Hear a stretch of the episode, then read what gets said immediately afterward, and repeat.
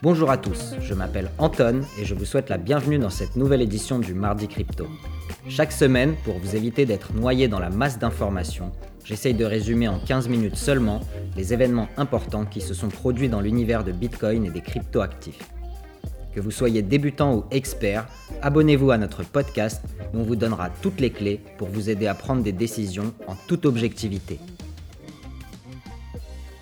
Si vous appréciez le Mardi Crypto et vous voulez nous donner un coup de main, repostez-nous et partagez aux personnes de votre entourage intéressées par le sujet. Laissez-nous 5 étoiles sur Apple Podcast ou Spotify, ça nous permettra à continuer de monter dans le classement et de toucher un public encore plus large. Allez, on attaque. Cette semaine, le podcast sera composé de 3 parties. Partie 1, Quoi de neuf docteur, où on reviendra sur l'interview de Bill Miller, un des pontes de l'investissement de Wall Street. Partie 2, Où sont les instits où on fera un tour des levées de fonds de la semaine. Et partie 3, Est-il trop tard pour acheter? Notre portefeuille virtuel, les analyses techniques et les données du réseau.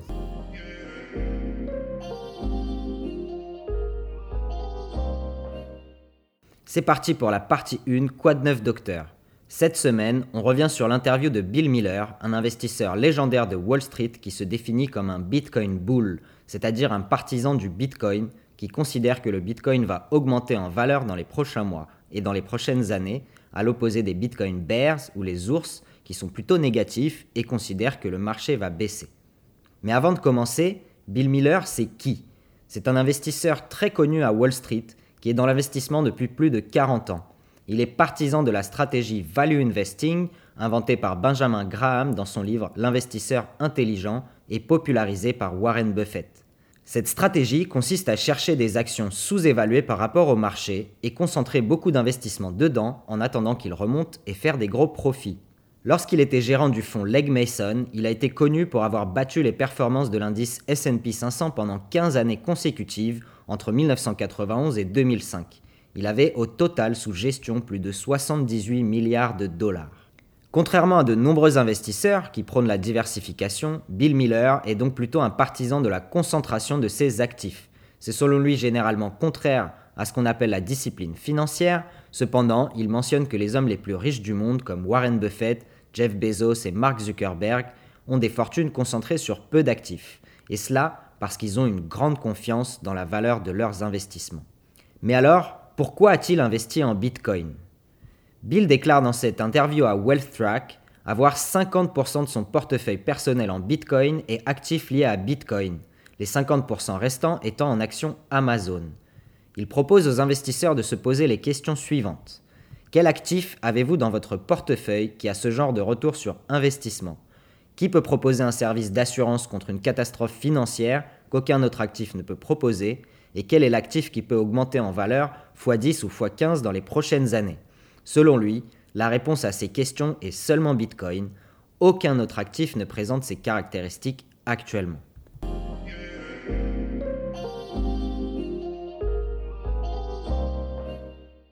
Comment Bill Miller a-t-il découvert Bitcoin? Il mentionne qu'il a découvert Bitcoin à une conférence en 2014 où il a entendu Wences Casares, membre du Forum économique mondial, parler du sujet. Mais il n'avait investi que très peu d'argent à l'époque. Vences avait dit qu'il comprenait pourquoi les personnes habitant aux États-Unis n'étaient pas intéressées par le Bitcoin, car ils vivaient dans un pays avec des règles et des lois, des gouvernements stables et une inflation basse. Alors que Vences, lui, venait d'Argentine, et au cours de sa vie, il avait déjà vu quatre épisodes où le gouvernement avait saisi les actifs de la population, nationalisé les banques et provoqué de l'hyperinflation, détruisant ainsi les économies de la majorité de la population. Et donc selon lui, Bitcoin est comme une police d'assurance sur sa richesse. Il ne peut pas être touché par les gouvernements. Si vous avez du Bitcoin, le gouvernement ne peut pas vous le confisquer. Et cela n'arrive pas que dans les pays dits émergents, car dans les années 30, le gouvernement de Roosevelt a confisqué l'or des gens, et s'ils n'obéissaient pas, ils allaient en prison. Avec Bitcoin, répète Bill Miller, cela n'est pas possible. Le gouvernement ne peut pas le confisquer. Il voit donc réellement Bitcoin comme une assurance contre une catastrophe financière ou un problème politique, et donc que chaque matin, lorsqu'une personne se réveille et se dit qu'elle veut s'assurer contre un effondrement du système financier et achète du Bitcoin, elle enlève une partie de l'offre disponible sur le marché, ce qui entraînera inévitablement une augmentation du prix.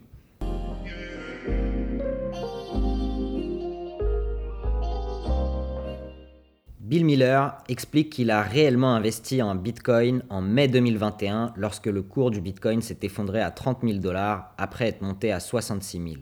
Il a également investi dans des actifs liés au Bitcoin, comme les actions de MicroStrategy, la société de Michael Saylor dont on a déjà parlé, qui détient plus de 100 000 Bitcoins en trésorerie, ainsi qu'une société qui fait du minage de Bitcoin qui s'appelle Stronghold Mining et qui fait du minage uniquement avec de l'énergie renouvelable et qui également nettoie des mines de charbon abandonnées.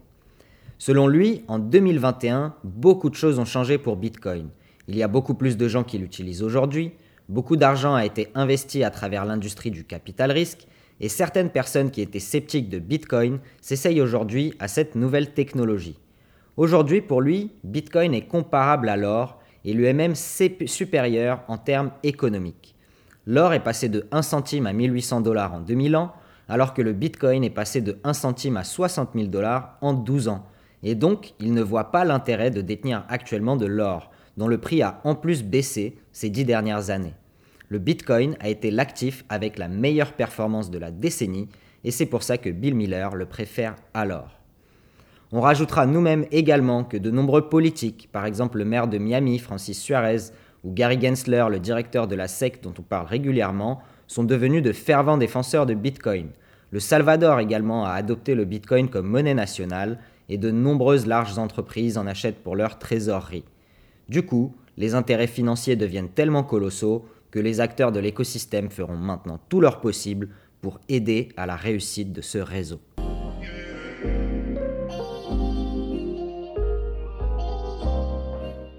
On dit souvent que Bitcoin n'a pas de valeur. Que répond à cela Bill Miller? Selon lui, c'est une technologie nouvelle, mais elle a évidemment de la valeur car la valeur est une notion subjective. Quelle valeur a une carte de baseball qui se vend 5 millions de dollars? C'est juste une carte de collection après tout, qui peut être contrefaite en plus. Quelle est la valeur d'un Picasso, qui est censé être juste un cadre ou de la peinture? Et pourtant, des personnes sont prêtes à payer des millions de dollars pour en posséder un. Il considère donc que le Bitcoin est une nouvelle technologie de rupture et il la compare avec d'autres technologies que l'humanité a pu inventer auparavant, comme l'imprimerie, la machine à vapeur, les rails, l'automobile, l'électricité.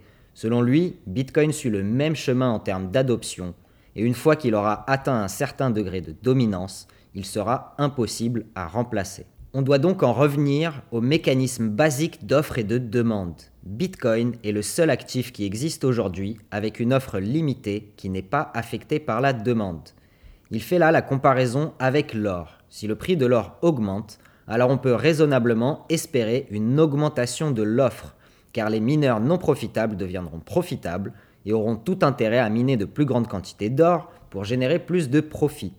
En général, on estime l'inflation de l'or à 1,5 ou 2% par an. L'inflation de Bitcoin est actuellement similaire à celle-ci, mais à la différence qu'on ne peut pas miner plus que 21 millions de Bitcoin et ce protocole ne changera pas. Donc tout ce que vous avez à regarder selon lui, c'est si la demande, donc la quantité de gens qui veulent acheter du Bitcoin, dépasse les 1,5% par an. Si c'est le cas, alors il est inévitable que le prix augmente.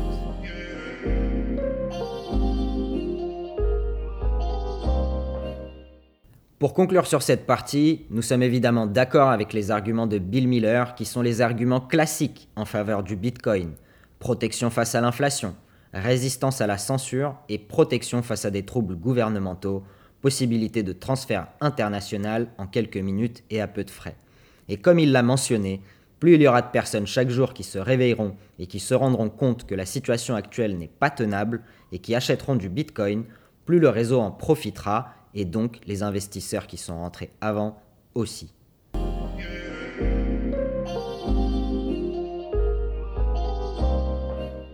On passe à la seconde partie maintenant, où sont les instits, avec un petit retour sur les levées de fonds de cette première semaine et quelques news intéressantes. Les levées de fonds ont repris timidement. La semaine dernière, 396 millions de dollars ont été levés par les startups crypto. Les NFT ont clairement dominé le terrain. La levée de fonds la plus importante concerne la plateforme OpenSea, leader des plateformes NFT dans le monde, qui a levé 300 millions de dollars cette semaine pour une valorisation à 13,3 milliards. Pour vous donner un ordre d'idée, avec des sociétés que nous avons l'habitude de voir, c'est une capitalisation similaire à Bouygues, Alstom ou Carrefour. On peut donc s'attendre à une année active pour les NFT. Cependant, avec le développement des sociétés dans cet univers et donc de la concurrence, les artistes auront de plus en plus de mal à se faire de place dans ce milieu.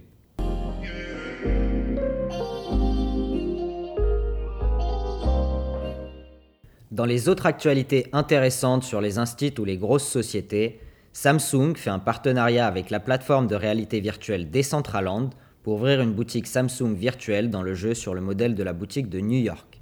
PayPal annonce qu'ils développent leur propre jeton stable ou stablecoin. Et enfin Disney dépose un brevet pour une technologie de parc à thème dans le metaverse. La technologie permettrait de créer des attractions de réalité augmentée sans casque de réalité virtuelle. La technologie suivrait les visiteurs du parc grâce à leur téléphone mobile et projetterait des effets 3D personnalisés sur des espaces physiques autour de la personne, comme des murs, des objets, etc. Les grosses sociétés rentrent donc de plus en plus dans le milieu de la crypto, que ce soit à travers Bitcoin, à travers les NFT ou la DeFi, et ce milieu devrait encore plus se démocratiser en 2022.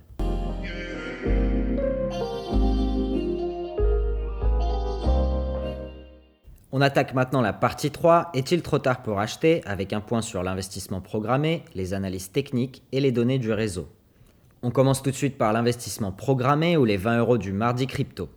Je rappelle que ceci est une expérience d'investissement virtuelle et n'est pas un conseil d'investissement, ce n'est que le reflet de mon opinion et de mon expérience personnelle acquise dans le monde de la crypto depuis plus de 4 ans. Cette expérience sert uniquement à prouver que Bitcoin est un très bon investissement pour diversifier ses actifs avec une vision à long terme c'est la même vision que celle de Michael Saylor de MicroStrategy, de Bill Miller dont nous avons parlé en partie 1 et encore d'autres investisseurs célèbres comme Ray Dalio. Cette semaine, 20 euros sont investis à 37 015 euros par Bitcoin et on obtient en échange 54 032 Satoshi ou 0,00054 032 Bitcoin. Performance du portefeuille depuis la création en juillet. Capital investi 360 euros. Valeur totale du portefeuille 307 euros perte 53 euros ou environ 15%. Cette perte de 15% est à rapporter avec la baisse de 40% du Bitcoin qu'on a vu ces derniers mois. On voit donc bien que même si à court terme le Bitcoin baisse beaucoup, notre portefeuille ne baisse pas autant parce qu'on a lissé notre prix d'achat en achetant chaque semaine une petite portion.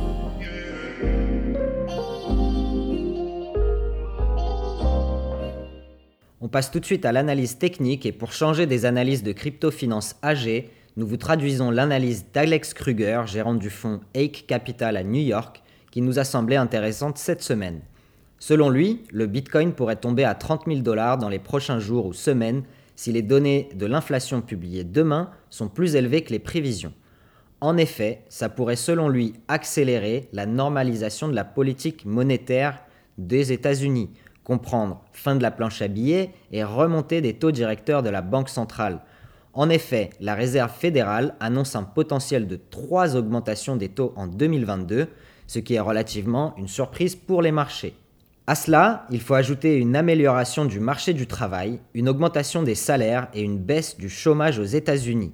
Il nous dit que les cryptoactifs sont une des classes d'actifs les plus risquées, qui a beaucoup bénéficié de la politique monétaire accommodante de la Fed et qui serait impactée en premier par une augmentation des taux directeurs, car le capital chercherait à partir dans des actifs moins risqués, comme les bons du trésor par exemple. Le Bitcoin en prendrait un coup et les autres crypto-monnaies suivraient à la baisse.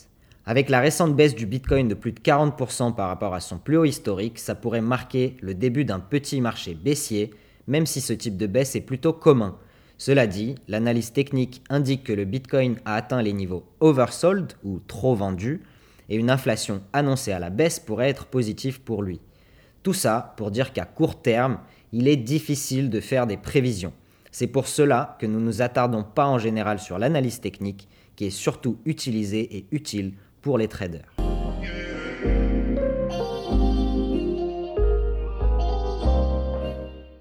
Et on termine avec les données du réseau de Glassnode qui nous dit que ces dernières semaines, seuls les hodlers, donc les détenteurs long terme, sont actifs dans le marché, avec très peu d'activité venant de nouveaux entrants.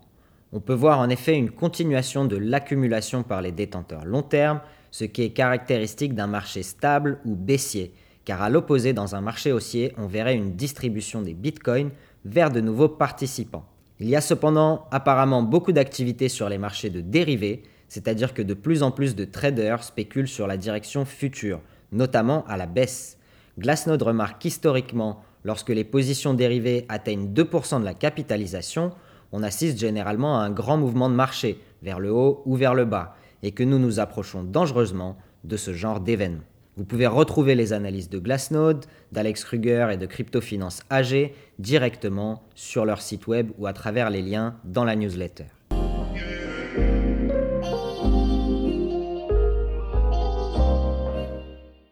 En conclusion, le marché du Bitcoin reste volatile en ce début d'année 2022 et il est difficile de dire dans quelle direction il va partir. Il faudra surveiller de près les déclarations de la Réserve fédérale, car en effet, s'il recommence à augmenter les taux directeurs rapidement, il se pourrait que le Bitcoin en souffre. Cependant, comme on a pu le voir avec Bill Miller, de plus en plus d'investisseurs influents se rendent compte du potentiel à long terme de Bitcoin et commencent à rentrer dans le marché. Si à court terme on ne peut rien dire sur la direction, on reste persuadé qu'à long terme, Bitcoin deviendra une réserve de valeur digitale. Goldman Sachs le dit, Bill Miller le dit, on est probablement assez safe. En ce qui concerne les autres monnaies digitales ou altcoins, ils suivront évidemment la direction du Bitcoin. S'ils montent, les altcoins performeront probablement mieux que lui. S'ils baissent, les altcoins risquent de tomber plus fort encore, au risque de faire souffrir les nombreux petits porteurs spéculateurs dans le marché. N'investissez jamais plus que ce que vous pouvez vous permettre de perdre. Et comme dit Warren Buffett, n'investissez que dans ce que vous comprenez.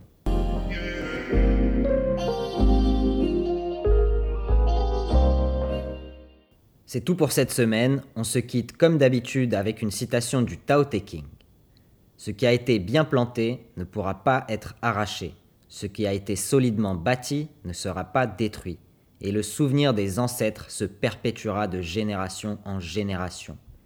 Cultive la vertu en toi-même, elle sera authentique. Cultive-la dans la famille, elle augmentera. Cultive-la dans le village, elle s'étendra. Cultive-la dans le royaume, elle deviendra florissante. Cultive-la dans le monde, elle sera partout.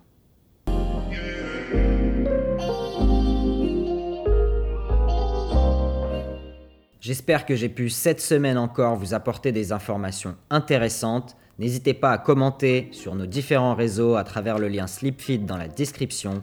Je vous souhaite une excellente semaine et je vous dis à la semaine prochaine.